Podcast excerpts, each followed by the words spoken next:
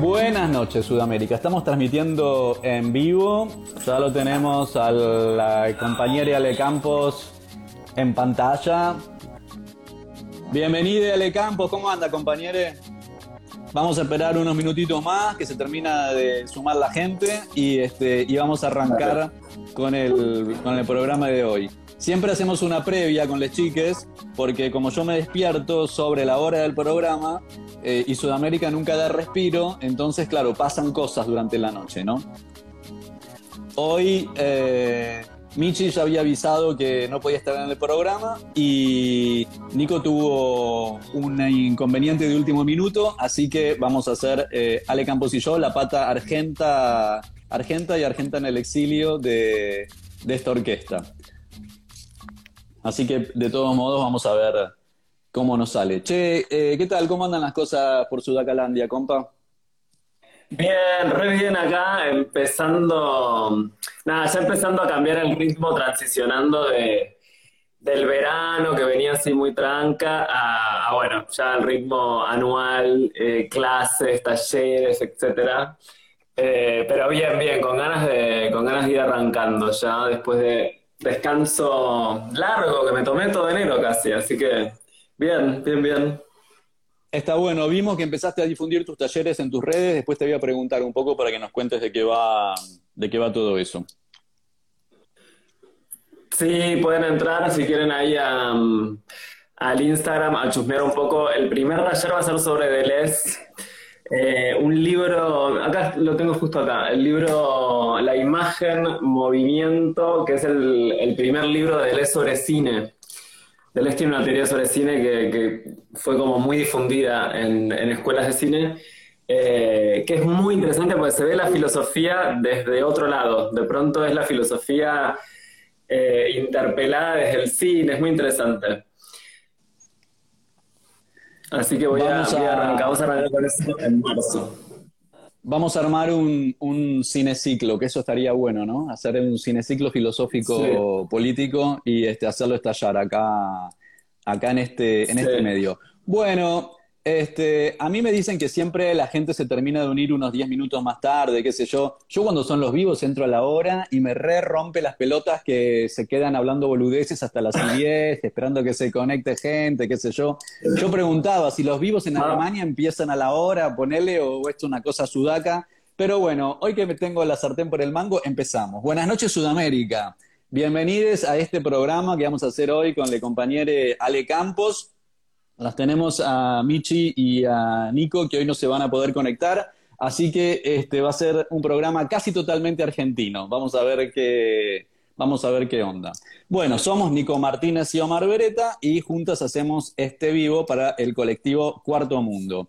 Primero, expresar gratitud incondicional a la compañera Ale Campos, que estaba con 80.000 cosas y se prendió igual porque es un ídolo total. Así que bueno, muchas gracias por el apoyo incondicional de siempre a esta orquesta. Bueno, yo la semana pasada no estuve eh, porque estaba viajando y en el vivo, pero la rompieron, chiques. La verdad que estuvo buenísimo. Perdón, estábamos nerviosos, nerviosas sin, sin tu conducción, ¿eh? Te, quiero aclarar eso. ¿No sabes? Estaba el barco sin su, sin su timonel, sin su conductora.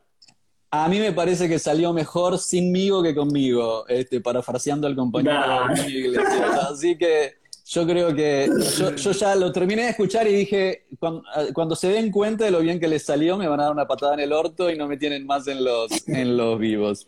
Pero bueno, eh, bueno, tenemos todo, todo el, tema muy grave y muy serio del tema de narcoestado, el tema del, crimen, del sicariato que ocurrió en Paraguay, que bueno, Michi hizo una línea de tiempo muy interesante. A los que no escucharon el vivo, les recomiendo que escuchen el último vivo en el que Michi explica todo esto con una línea de tiempo, exponiendo los elementos y, eh, bueno, y explicando un poco de qué va.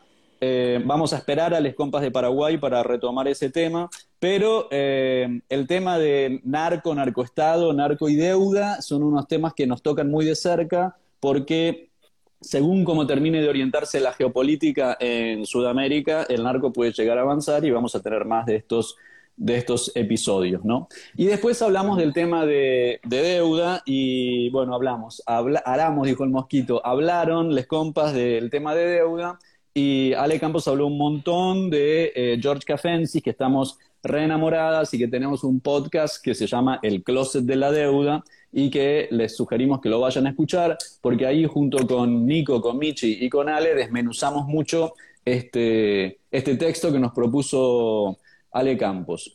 Bueno, ¿dónde habían dejado con el tema de la deuda? Arrancamos con el tema de deuda, el, espinoso tema de la deuda. Eh, ¿Qué fue lo, último lo, último que leíste? ¿Venís leyendo cosas de, la deuda? Mira, hay una cosa que me pareció interesante, capaz media traída de los pelos, pero estuve escuchando algunos avances de la constituyente en Chile, ¿no? Y una de las, y uno de los reportes, eh, que esto lo, vi en Twitter, dicen eh, que la clase parasitaria no tenga poder de decisión sobre el rumbo del Estado, que los trabajadores decidan sobre las empresas y sobre la tierra y nacionalización de las empresas. Yo me quedé así como enamorada de esto este, y estas cosas tienen directamente que ver con, la situación de la deuda, porque, eh, bueno, ya lo sabemos repetidamente, según los ciclos de la economía, pero se ha metido mucha deuda privada que pasa a ser pública y se termina financiando y se termina y la terminamos financiando todos, ¿no? Entonces, a mí me interesó mucho el ángulo que le dieron ustedes en el episodio en el vivo anterior cuando dicen que tenemos que analizar cómo incide la deuda pública en la vida privada, ¿no? Cómo incide la deuda pública en la vida privada y los efectos que eso tiene, porque a veces pareciera que la deuda pública es algo que pasa en una esfera, no sé, en la estratosfera, y no terminamos de entender bien cuáles son los tipos de ajustes que el Fondo Monetario. Bueno, eh, tomando, tomando eso, tomando eso está buenísimo lo que traes, porque viste que siempre se divide como tajantemente lo público y lo privado, cuando uno dice, por ejemplo, que, eh, qué sé yo, que los privados pueden hacer lo que quieran porque total es algo privado, pero no, no incide en lo público, ¿no? Y acordémonos que en la historia de la deuda eh, hubo un hito, un triste hito, que fue cuando se nacionalizó la deuda, cuando Cavallo, presidente del Banco Central en la dictadura, nacionalizó la deuda eh, de los privados, es decir, todo se hizo pública una deuda que era privada, ¿no? Digo, esa, eh, esa ese vínculo entre lo público y lo privado es mucho menos tajante y mucho menos, menos delimitado y segmentado que, lo que se lo hace ver.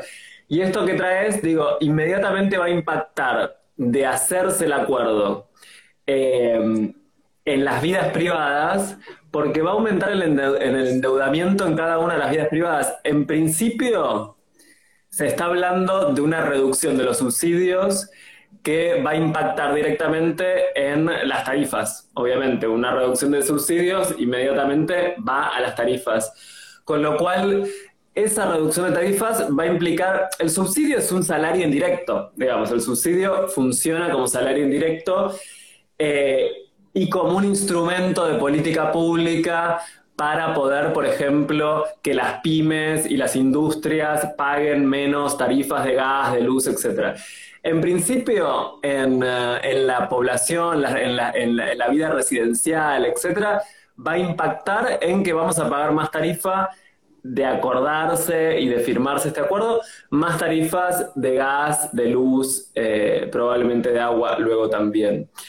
Eh, ya se está hablando de un aumento del transporte público, porque, bueno, es un poco largo, pero va a empezar un endeudamiento en la vida privada porque la vida se va a encarecer, básicamente. Eh, entonces, ese es un, es, un punto central de ese tema de la deuda, que el propio, la propia, la segunda del FMI, dijo que que uno de los puntos es que están viendo cómo reducir subsidios, ¿no? Porque el FMI lo primero que te dice es que tenés que bajar el déficit. Y lo primero que miran en general es los subsidios. Es interesante esto en línea con que, bueno, esto se va a aprobar en el Parlamento, ¿no? Este acuerdo. Ahora, por lo que estuve viendo, eh, sería el, el, estrambótico caso en que un acuerdo iniciado por el Ejecutivo termina siendo aprobado con mayoría de la oposición y sin el apoyo de todo el oficialismo, ¿no? O sea, vamos a una especie de corte de diálogo entre el Ejecutivo y el, y el Legislativo dentro de la misma, dentro de la misma alianza. Sí, según, eh, ahora no me acuerdo si lo dijo, creo que lo dijo Juan Grabois o algún, alguien de, cercano al kirchnerismo de algún movimiento social, hay un cálculo estimado de que más o menos 30 diputados van a votar en, y del oficialismo van a, votarían en contra del acuerdo. Eh, eso implica más o menos que un 25% de la bancada del oficialismo no acompañaría el acuerdo, con todo lo que eso implica, eh, y sí acompañaría la mayoría de la oposición. O sea que es ese escenario que vos estás diciendo. Eh, que abre un escenario súper complejo para pensar cuál es el futuro del frente de todos, ¿no? En una, eh, en una, en unas rispideces que parecen tener cada vez menos puntos de reconciliación sobre un tema neurálgico como es el tema de la deuda.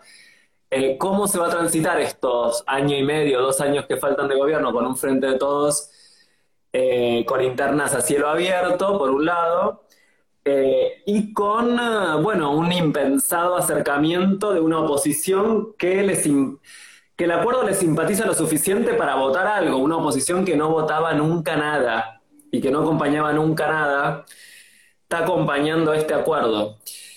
Eh, bueno, es un poco ese escenario el, que tenemos hoy, digamos, un 25% que, que coincide con el kirchnerismo más, eh, más, más, afín a la figura de Cristina, etcétera, no estaría acompañando la votación del acuerdo.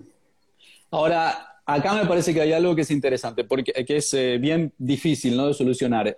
Estamos medio en un dilema de hierro, porque no pagar no sería una opción más allá de una retórica entusiasmada, eh, encendida, digamos, ¿no? pero la verdad es que no pagar implicaría un enorme sacrificio para el pueblo por la cantidad de, problemas que nos que traería aparejados. Y yo entiendo que la hipótesis de no pagar sin perjuicio de que yo simpatizo con eso, este, no está sobre la mesa. Ahora, es como que alguien tiene que pagar y comerse el sapo, ¿no? Y parece que va a ser Alberto. Eh, tuvimos la carta de madres que es fulminante fulminante, ¿no? Este, y es como. Ah, que no la leí la carta de Sí, una carta de ¿Qué dice la carta? Nada, que no hay que pagar. Ah, no, sí, sí, sí, sí, sí. Es una carta de hace como. Pidiendo, sí, sí. Eh, pidiendo perdón, pidiendo perdón por. Pidiendo perdón de rodillas, pidiendo perdón de rodillas, tal cual. Y es, es muy difícil porque es algo que pasa hacia el interior de nuestro espacio, ¿no? E, es como si tuviéramos que sacrificar, es como si tenemos que sacrificar un alfil, ¿viste? Alguien tiene que hacerse cargo de esto, habrá al, al, interior del espacio habrá gente que se separe de esto y bueno, esto yo creo que al interior del espacio le va a costar su futuro político, ¿no, Alberto? No sé cómo lo ves vos. Eh, yo, ah, volviendo a algo que decías antes, ¿no? Porque coincido con la postura de que eh, la idea de no pagar, etcétera, es linda, pero es poco viable y, poco realista a nivel político. Eh, sí, decir lo siguiente, eh, había sectores del gobierno dentro del oficialismo, no estoy hablando de trotskismo y la retórica de, bueno, no paguemos y qué sé yo, sino sectores dentro del oficialismo, dentro de los cuales creo que no estaba tan lejos eh, Cristina. Acordémonos que cuando en la última misión del 2020 del fondo, Cristina, con ese sentido de la oportunidad, le hizo firmar a todos los senadores del Frente de Todos una, una carta de 15, 16, vos te acordarás, una carta de 15, 16 hojas, impecable, una carta eh, trayendo toda la historia del fondo argentino y recordando todo lo que implica el fondo y pidiendo eh, un poco la posición, nosotros hablamos el otro día del discurso de Cristina de Honduras, hay otro discurso que para mí hay que ponerlo en línea con ese de Honduras, que es el discurso de Cristina en Cuba antes de que asuma Alberto, cuando Cristina dice, el banco, eh, el FMI transgredió las normas, los propios estatutos del FMI, ¿por qué ahora no podemos, eh, se dice que el FMI no, no da mayores plazos para devolver el dinero, etcétera? Bueno, perfecto, pero entonces apliquen el estatuto como es, no apliquen las partes que conviene. El estatuto del FMI prohibía un montón de cosas respecto a Macri, el crédito es mucho mayor a lo que el FMI permitía, eh, no, permite, no, no, permite crédito para fugar dinero, el FMI, es decir, para cuestiones cambiarias, eh, para sostener el tipo de cambio, no lo permite. El propio FMI reconoce todos esos errores, sin embargo, el reconocimiento de esos errores no se plasma en ningún momento en eh, algo contractual, en algo en donde el FMI diga, bueno, sí, cometimos todos estos errores y porque cometimos todos estos errores, entonces vamos a, bueno, hacer una reducción de las sobretasas, etcétera, etcétera. Lo que el ala más de izquierda del kirchnerismo, por decirlo de una forma, argumenta es que estaban eh, en discusión el tema de las sobretasas, de las sobretasas por porque a Macri se le, se le, volvieron a dar mayores créditos y se le adelantaron créditos. Entonces, por ese adelantamiento había sobretasas. Bueno, el gobierno no logró la quita en las sobretasas. Se hablaba también de la posibilidad de un plazo para devolver el crédito a 20 años, cosa que tampoco se logró.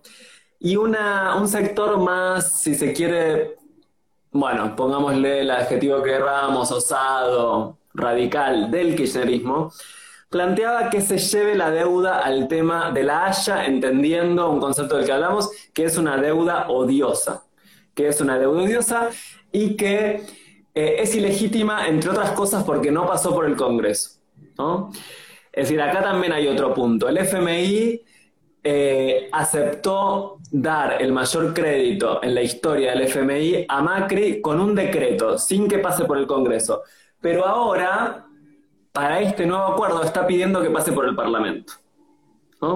Entonces, ese, y, todo lo que ahí pasa, porque en ese pedido de que pase por el Parlamento, no solo está la, legitimación de esa deuda, sino que está todo lo que pasa, algunos lo interpretan como el quiebre de la coalición gobernante, porque ahí cuando tenés que hacer una cosa es que Alberto saque un decreto y otra cosa es que los diputados tengan que poner la jeta, para decirlo eh, Así, bien claramente. Lo que argumenta eh, el gobierno, una última cosa, lo que, lo que argumenta el gobierno es que ese dinero, eh, vos decías, hay que pagarlo, el tema es quién paga, decías, ¿no? Que, que, coincido con esa lectura. Bueno, el gobierno dice, lo van a pagar, vamos a trabajar sobre la evasión fiscal y sobre los grandes evasores.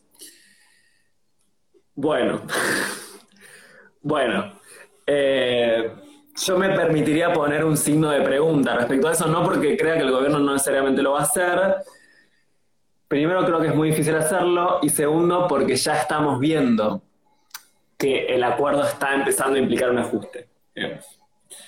Eh, sí, me, parece, no, sé si, no sé quién se va a a perjudicar y quién se va eh, políticamente. Yo creo que ya de por sí frente de todos está complicado para, para, para el año que viene, pero bueno, falta. Viste que en Argentina un mes es como dos años.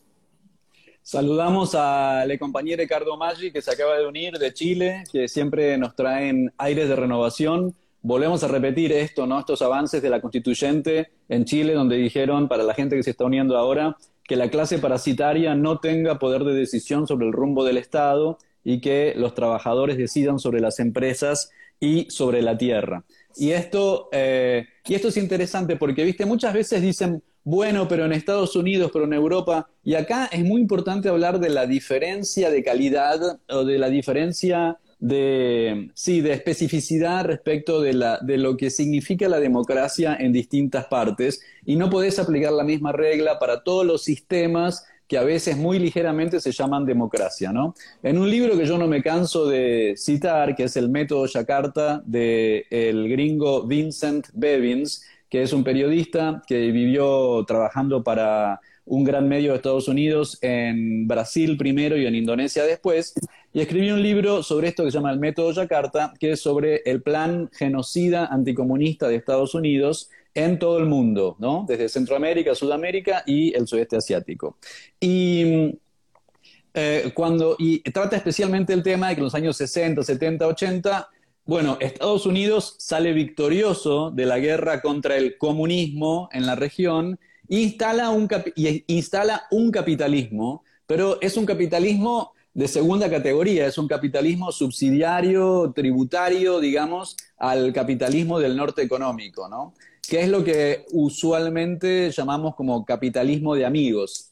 Eh, y ese capitalismo siempre está sujeto a este plan extractivo, digamos, que es un capitalismo que siempre está asociado con cuestiones de, del FMI, de las consultoras de Estados Unidos, de McKinsey, etcétera, ¿no? Y tras que instalan este, esta suerte de capitalismo débil o capitalismo disfrazado de otra cosa, eh, traen los borradores de los proyectos de leyes de privatizaciones y traen los recortes, todo hecho a la medida de las empresas estadounidenses. Eso fue clarísimo en la Argentina en 1991, cuando eh, con el régimen, cuando, bueno, con el fin del gobierno eh, de Alfonsín y la llegada del gobierno del presidente Menem, que pasamos a un régimen de privatización salvaje, ¿no? que estaba hecho a la medida de, los, a la medida de lo que los, las consultoras y que los bancos le iban pidiendo. Vamos a esperar un momento. Ahí volví. Me había caído. Yo me, pensé que... Yo me quedé hablando como un loro contra el capitalismo, así como que me dan cuerda y ya no, no paro más. Un desastre, sí. Bueno, sigo. Se, me van cayendo los compañeros, me quedé yo solo en el, en el vivo. Lo lamento por la audiencia, que me tienen que aguantar a mí. Entonces, ¿qué estamos? Bueno, dándole leña al capitalismo. Lo que estamos diciendo es que eh, ese, ese capitalismo de amigos que se instala en los países supuestamente liberados están hechos a medida de las, empresas, de las empresas de sus países y de los bancos de inversión. Y entonces empieza una etapa, eh, empieza una etapa extractiva, siempre en desmedro del pueblo, que tiene un ciclo de como 5 o 10 años, según, este, con esta ayuda del FMI se prende fuego todo y, y entonces vuelven a prestarle dinero. Y la verdad es que es importante rescatar esta carta de Cristina a la que se refería Ale Campos hace un momento, donde cuenta un poco todo el itinerario de la relación con el Fondo Monetario Internacional y cómo es una institución de la que sería bueno dejar de pertenecer como bloque, como bloque latinoamericano, que es lo que se intentó hacer, ¿no? Esto ya lo intentó hacer en su momento, se intentó hacer desde Venezuela, con el sueño del ALBA y la creación de un banco para, de un banco para acompañar procesos de crecimiento que estén en el interés del pueblo. Igual es un re buen momento para, para, para revisar qué significa la deuda, como ya lo hicimos en el episodio anterior, y cuáles son los tipos de, y cuáles son los tipos de deuda. ¿no? Hay un concepto de deuda que se llama eh, deuda pública ilegítima, que es cuando es contraída por el gobierno, pero que no representa el interés general podríamos analizar si la deuda contraída por la administración anterior con el Fondo Monetario Internacional en violación a tantas cláusulas del Fondo Monetario Internacional es una deuda pública ilegítima. Eh, bueno, ahora ya que hay acuerdo, no, ¿no? Pero es interesante porque esto podría eh, llevar a dar lugar a responsabilidades de todos los funcionarios que participaron en el acuerdo estábamos charlando un poquito, gracias a Juanmi Talavera que nos manda saludos ahí a los compañeros de Paraguay que les amamos tanto. Estábamos viendo este tema, ¿no? De que este capitalismo de amigos al que se va llegando y que, que bueno, que no representa una verdadera, que no, no es el mismo capitalismo que existe en el norte económico y que justamente no es porque el norte económico necesita de un capitalismo de segunda categoría, de un capitalismo de amigos, para generar los enormes recursos que generan al hacer todas las extracciones y toda la expoliación de recursos que hacen en nuestros territorios. Después habíamos hablado de deuda pública ilegítima. Hablamos de deuda ilegal también, que es cuando es contraída en violación de normas, leyes o de la Constitución Nacional. Tendríamos que revisar qué pasa con esta deuda que fue aprobada por decreto, como recién nos estaba diciendo eh, Ale Campos. Después está el concepto de deuda odiosa que son los préstamos a gobiernos autoritarios o realizados bajo condiciones que violan los derechos sociales, culturales, civiles y políticos del pueblo. Esto es muy interesante porque creo que yo ya lo mencioné en un vivo anterior. ¿Qué pasa con esto? La deuda odiosa es, es eh, paradójicamente cuando Cuba se independiza de España, Estados Unidos ayuda a, a Cuba a discutir el pago de la deuda que había con España, porque España dice, bueno, te independizaste de mí, pero me debes toda esta plata que yo tenía invertida en Cuba y me la tenés que reconocer. Estamos hablando de deuda odiosa, ya termino con esta tirada. Y eh, Estados, Unidos le aporta eh, doctrina diciendo que la deuda que fue, que fue contraída por un gobierno que es ilegítimo o que es autoritario, eh, no, la debe pagar el, no la debe pagar el pueblo. Bueno, en este caso, deuda odiosa no sería. Y finalmente queda el concepto de deuda insostenible, que es la que solo se puede pagar a costa de grandes consecuencias de las condiciones de vida, de salud, educación y empleo del pueblo. Así que tendríamos que ver acá el tema de deuda ilegítima y de deuda insostenible. Yo lo que creo es que, no sé cómo la ves vos, Ale, con los últimos avances en Argentina, que nos estaríamos perdiendo la oportunidad, me pregunto, ¿nos estamos perdiendo la oportunidad de procesar a Macri y a todo su equipo económico y a todos los responsables por aquel préstamo? Y me pregunto número dos, ¿va a tener Alberto y todo su equipo económico la posibilidad de ser procesado por no haberle dado a esta deuda el tratamiento de deuda insostenible o de deuda pública ilegítima que debería tener? Bueno, dos cosas, eh, agrego esto que decías de la deuda odiosa, ¿no? Eh, la deuda odiosa no es solamente cuando, cuando la contrae una dictadura, sino que también es cuando la contrae un país y la deuda que contrajo, no sé si lo dijiste, por ahí lo estoy repitiendo, pero y la, y la deuda que se contrajo no redunda en beneficios para el país, sino que no se sabe para qué se gastó. Eso también configura una situación de deuda odiosa. Y en el caso de Argentina, esto que vos decías de si se, estamos renunciando a la posibilidad de, ¿no? Lo que preguntabas. Eh, hay iniciado eh, distintos procedimientos, el Banco Central está en eso, y se inició querella criminal por el endeudamiento a Macri y a sus funcionarios, a Dujovne y a otros. Entonces la estrategia del gobierno ha sido por lo menos ambigua porque por un lado siguió ese cauce judicial que, me parece muy eh, saludable, eh, ese camino que Alberto trazó el, año pasado cuando dijo que iba a iniciar querella criminal contra todos aquellos eh, funcionarios que habían contraído esta deuda, etc. Pero al mismo tiempo, en el discurso en donde anuncia el acuerdo, es un discurso que parece condonar esa deuda y legitimarla. Eh, entonces, de alguna forma sí, porque lo que, lo, que se lo, que se lograría con este acuerdo es una, no es una reestructuración de la deuda, sino una refinanciación. Eh, y eso implica la legitimación de la deuda anterior. Eso es una legitimación de la deuda anterior. Y así también parece haberlo entendido Alberto cuando habló en una forma muy aséptica, eh, diciendo que bueno, la, deuda era un problema que necesitaba una solución. Bueno, no es lo mismo decir que, la deuda es un problema que decir que es una estafa. ¿no? Son cosas distintas y el curso de acción es distinto, digamos, según se interprete de una u otra forma. Yo creo que hay parte del gobierno eh, el, ala más radical del gobierno, y en el buen sentido radical, radical no de radicalismo, sino de radicalidad, eh, que entiende que la deuda fue una estafa y se debe revisar, y que por eso hay que ir a la Corte Internacional de la Haya y a los tribunales internacionales a plantear este, este conflicto. E, en ese sentido, es interesante también ver eh, la parcialidad del Fondo Monetario Internacional. Y bueno, estamos eh, a las puertas de una probable guerra entre Rusia y Ucrania. Y estuve leyendo un poquito eh, cuál fue el caso de, Ucrania con el Fondo Monetario Internacional, ¿no? Ucrania entró en un estado de, económicamente inviable de seguir pagando la deuda y entonces en 2015, que es un caso que se quiere comparar mucho con el de Argentina, usar como modelo de Argentina, Ucrania emprendió la renegociación. Pero bueno, esto fue en medio de una crisis política que hizo que surgiera un nuevo presidente pro-occidente en, en, Ucrania, ¿no? Porque siempre el destino de Ucrania está como que estar ahí en esa especie de hall entre Europa y, y Rusia y el resto de, de ese bloque.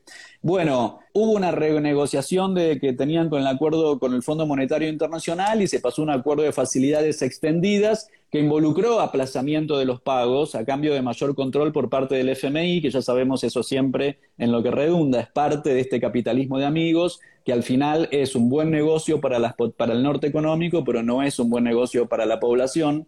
Reestructuraron la deuda con los acreedores privados con una quita del 20%, que tampoco es una reestructuración muy maravillosa comparado con los malabares que hemos hecho en Argentina, pero declararon el default de la deuda con Rusia. Entonces, bueno, entendamos esto en el contexto de lo que está pasando también. El Fondo Monetario Internacional sigue siendo, sigue siendo un instrumento para sostener los valores capitalistas, eh, extractivistas, expoliadores de un occidente del norte económico, principalmente Estados Unidos y si quieres un poquito más allá atrás Europa, porque como ya lo estudiamos, especialmente con Sajak Valencia y vayan a escuchar ese podcast que tenemos de Capitalismo Gore que hicimos con Michi, con Nico y con Ale Campos, el tema de que el capitalismo del norte económico no se sostiene sin la expoliación y la degradación de sus capitalismos subsidiarios clase B liberados en los años 60 por este plan genocida estadounidense, 60, eh, 70 y 80, donde nos entregan estas democracias frágiles, ¿no? O que no terminan nunca de poder, de poder cuajar. Y siempre, bueno, no me canso de decir, aprovecho todos los micrófonos para decirlo, que la administración Biden sería un momento interesante para revisar todo ese plan y así como en su momento la Unión Soviética lo hizo con Stalin, que Estados Unidos declare a Nixon, a Kennedy y a Kissinger como criminales de guerra.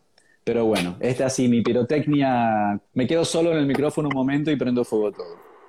Te quedaste solo y ya, ya, empezaste con. Ya te, suerte que no empezaste con, Borges. Suerte que no empezaste con. Pensé que iba a estar hablando de Borges. No, ya hablé demasiado mal de Borges y no quiero que me, van a sacar el pasaporte. Sí, bueno, quiero hacer un breve insert con la conferencia de prensa de Gabriela Cerruti, es que se prendió un poco fuego, ¿no? Que acá es interesante. No, se está, se está perdiendo la manija, esto se está convirtiendo en un delirio eh, muy, muy enorme y una falta de criterio total. la Nación le preguntó a la vocera presidencial si las reuniones de Alberto con Putin y con Xi Jinping van a derivar en un cambio, si vamos a ir hacia el comunismo. Es como, no sé, desde lo comunicacional, filosófico, yo tengo cosas para decir de, lo, enojado que estoy, pero desde lo comunicacional, sociológico, politólogo, ¿querés hablar algo de la, de la degradación de la calidad de la, del, A mí me sorprendió esa conferencia porque aparte no es un periodista o dos periodistas los que tiran el delirio, sino que es una tras otra pregunta de distintos periodistas de distintos canales, o sea, son muchas. En general siempre en una conferencia salta uno o dos con alguna cosa medio delirante, pero en este caso eran varias.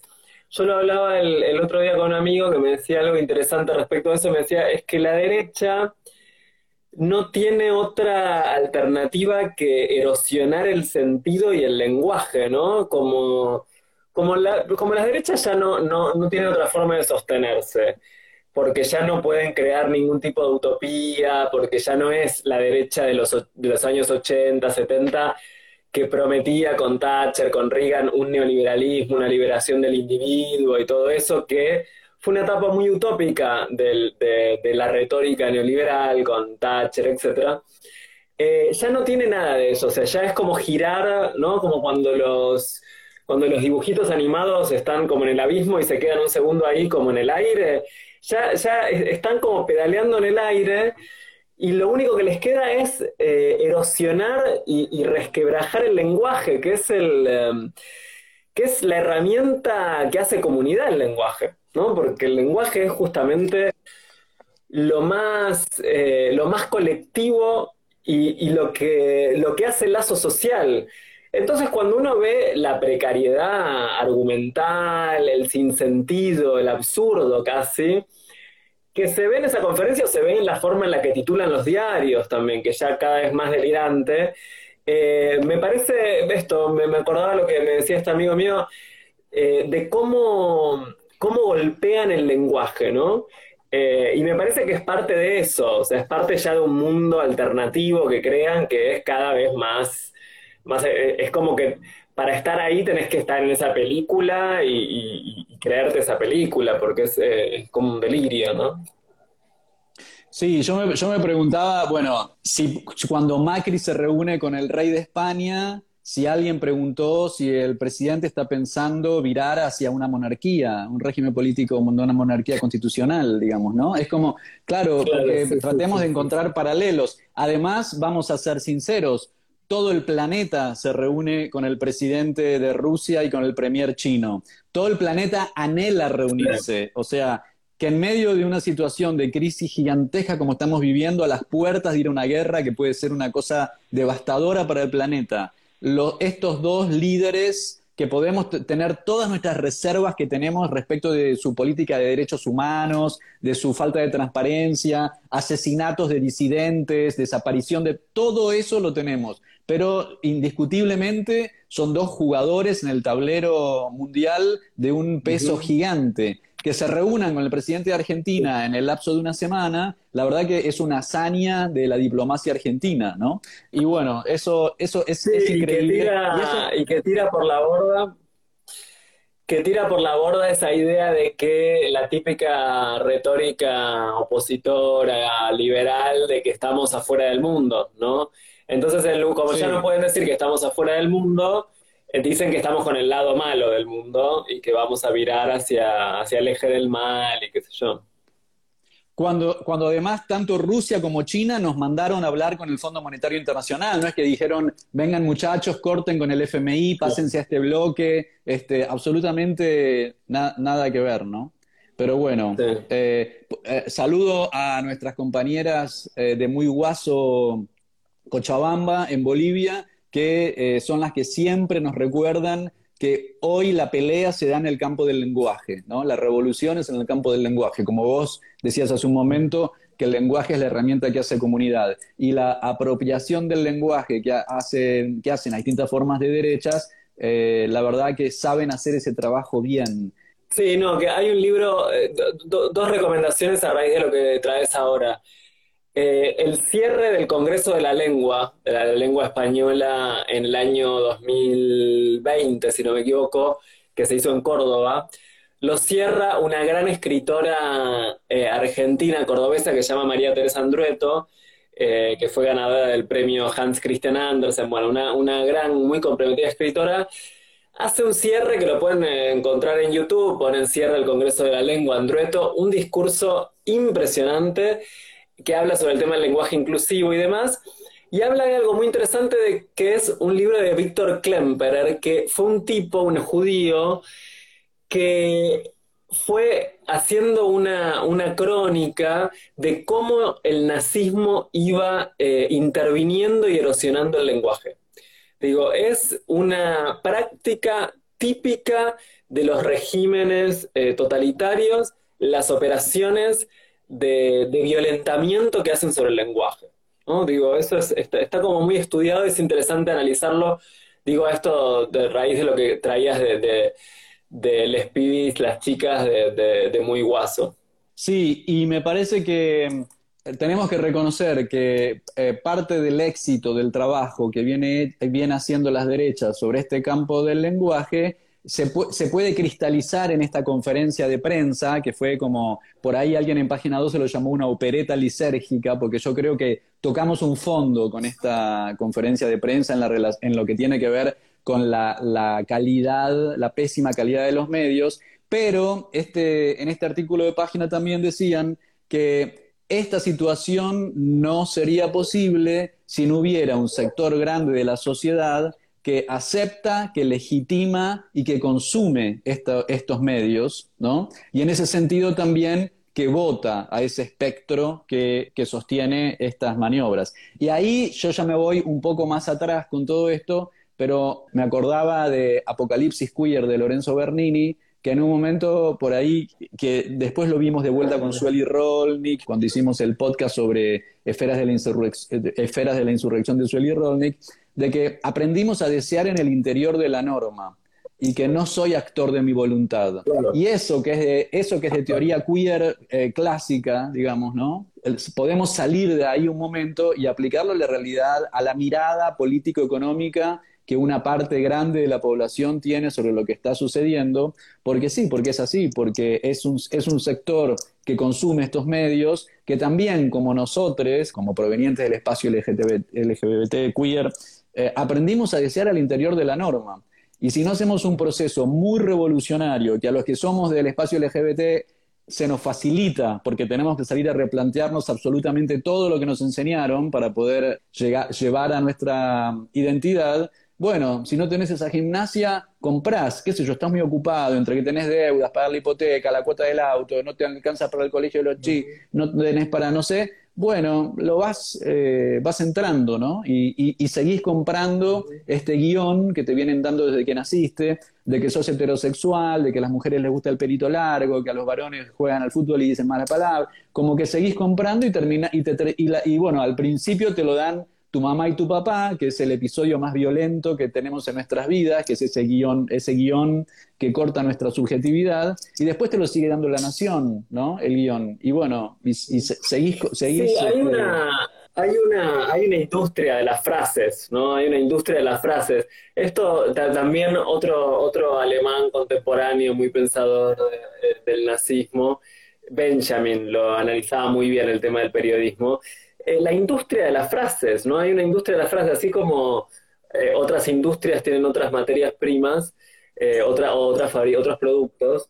El producto de, estas industrias son las frases y los públicos están muy segmentados y muy... hace el, año pasado hablaba con una, con una chica que trabaja en Canal 9 y me decía, mira, nuestro público son mujeres de 60 del tercer cordón del conurbano me decía, ¿no? Para su programa. Es decir, el grado de identificación y de segmentación de los públicos que hay eh, y cómo se retroalimenta esa psicología, ¿no? Digo, no es, eh, no es casual y la derecha lo utiliza mucho mejor porque tiene más dinero para hacer estudios de comunicación, porque tiene más dinero para manejar la estética de los canales. Digo, me parece que si hay un aparato de comunicacional precario, es el, aparato comunicacional NACAM Pop. ¿no? en muchas cosas eh, la batalla cultural ahí se pierde por una cuestión de recursos también, ¿eh? por una cuestión de, de recursos y de dinero en ese sentido íbamos a hablar media horita porque no teníamos mucho para decir, qué sé yo, ya estamos a cinco minutos de, a cinco minutos de cerrar. Eh, compañero Ale Campos, ¿nos querés contar de los talleres que estás, con los que estás arrancando el año? Sí, les cuento, eh, vamos a empezar en marzo con dos talleres. En principio, todavía en modalidad virtual, eh, después me gustaría pasar a, modalidad presencial. Eh, y van a ser uno sobre el pensador francés Gilles Deleuze y su libro La imagen movimiento. Hay dos grandes libros de Deleuze, dos tomos, en realidad es el mismo libro de dos tomos, La imagen movimiento y La imagen tiempo. Vamos a empezar con La imagen movimiento. Eh, que es un libro muy interesante en donde Deleuze repiensa eh, con Bergson el tema de la imagen y es una discusión también con la psicología, porque la psicología, el psicologismo que piensa la imagen como en un dualismo cartesiano, ¿no? La conciencia por un lado y el mundo por el otro.